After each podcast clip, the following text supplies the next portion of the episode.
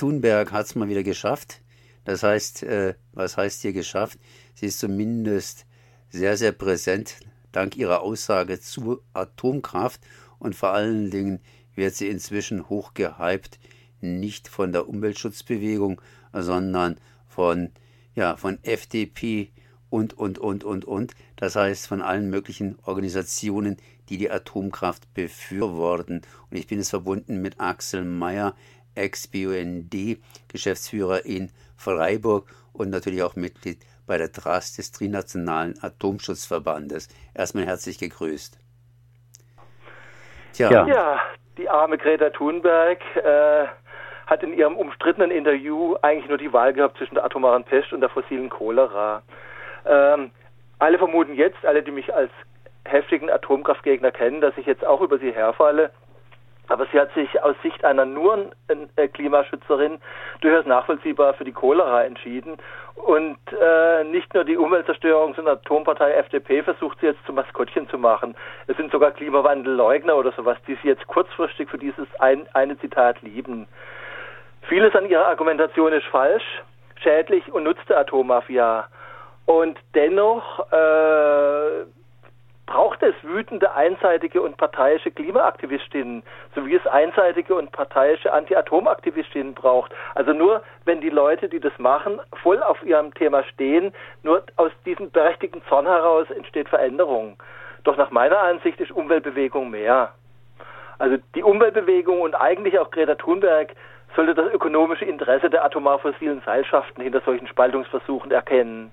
Es gab, gab und gibt immer schon in Nuancen Unterschiede in der Umweltbewegung und das Verbindende überwiegt. Ich habe immer wieder erlebt, dass äh, wenn so was Kritisches auftaucht, was einem nicht passt oder was Falsches ist, dass man dann über die anderen herfällt.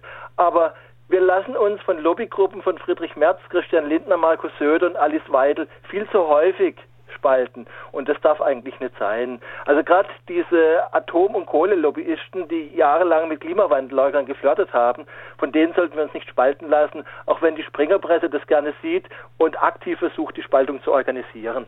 Jetzt hat man mobilisiert hier für den 22. Oktober.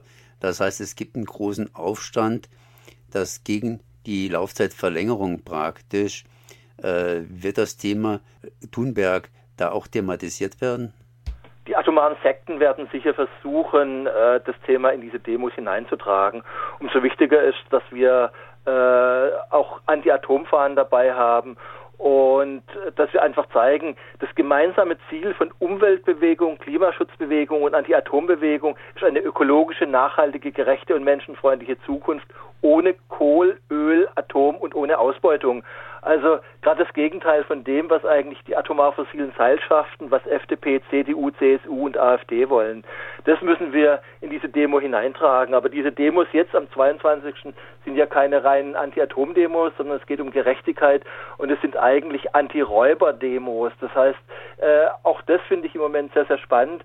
Wir erleben eine Debatte, in der ich jeden Tag in der Zeitung äh, lesen kann, in der ich stündlich im Radio hören kann, wie die Menschen ärmer werden und wie Verluste entstehen und wie die Armen unter dieser Krise leiden.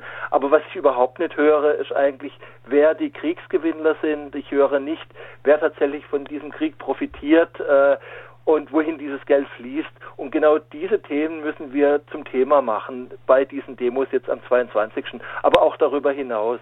Was mich einfach ärgert, ist, dass wir im Moment so ja über Gefahrzeitverlängerung debattieren, über die Gefahrzeitverlängerung von Kohle- und Atomkraftwerken. Beides ist schlecht. Aber dass beispielsweise die umweltfreundliche Lösung, ein Tempolimit, äh, überhaupt nicht mehr diskutiert wird. Äh, die aktuelle Einseitigkeit der politischen Debatte in Deutschland zeigt auch ein bisschen ja die Macht der, der Lobbys und die Ohnmacht der Umweltbewegung. Die Umweltbewegung hast du jetzt gerade eben gesagt, beziehungsweise die Anti-Atom-Bewegung ist irgendwie auch so ein bisschen spezialisiert, sprich vereinzelt. Ähm, Gibt es da irgendwie ein Zusammenwachsen, dass man mal zusammen redet, beziehungsweise auch hier auf der Ebene Argumente austauscht? Also es gibt überhaupt keine Trennung zwischen Anti-Atom-Bewegung und zwischen, und, und, zwischen Klimaschutzbewegung.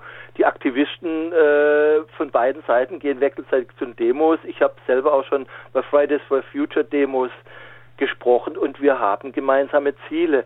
Wir müssen immer ein bisschen aufpassen, dass wir uns nicht spalten lassen. Das, was jetzt im Moment gerade mit diesem Greta Thunberg-Zitat versucht wird. Wir müssen zusammenarbeiten und diese und, und, und verhindern, dass es zu dieser Spaltung kommt. Äh, es gibt da ja ein, äh, ein nettes Zitat zu diesem Greta Thunberg-Zitat und zwar von Bertolt Brecht. Ich finde, das passt auch ganz gut zum Schluss. Also Bertolt Brecht meint Greta Thunberg, Unsere Herren, dass sie auch seien, sehen unsere Zwietracht gern, denn solange sie uns entzweien, bleiben sie doch unsere Herren. Und sie sehen nicht nur unsere Zwietracht, sie säen sie auch. Und da müssen wir gegenhalten. Das war Axel Mayer mit einem Zitat am Ende von Bertolt Brecht.